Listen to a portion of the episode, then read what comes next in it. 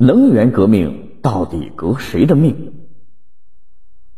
我们从四个角度快速的解读一下。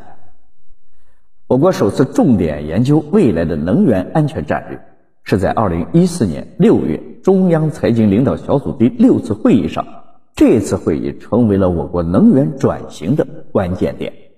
会议要求推动能源消费革命，抑制不合理能源消费，推动能源供给革命，建立多元供应体系，推动能源技术革命，带动产业升级，推动能源体制革命，打通能源发展快车道。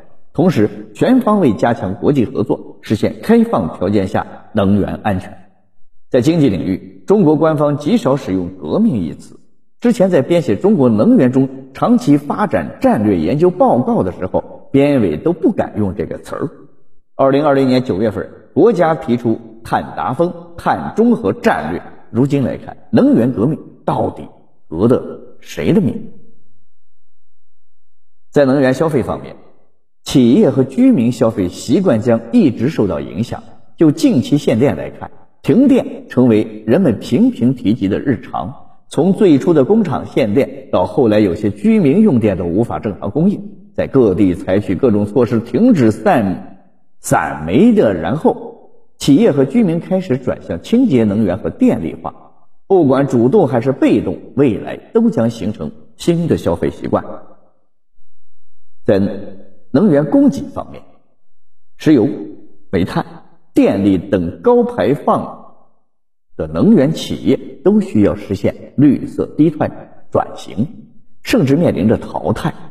但短期内要保证国内能源稳定、经济稳定，不会大规模的强制性退出，但免不了有部分地区为了政绩开展中央明令禁止的运动式减碳。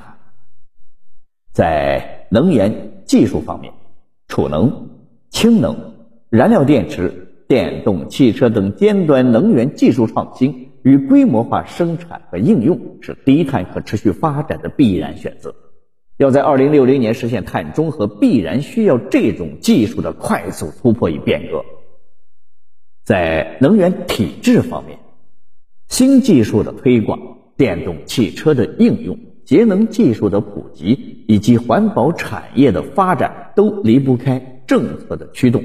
这将使财政压力越来越重，所以能源革命影响的将是所有人、所有行业和企业。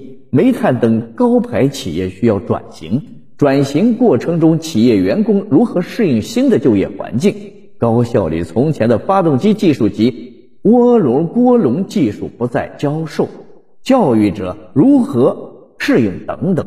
财政向新能源技术倾斜，需要考虑如何更好地促进技术助力碳中和。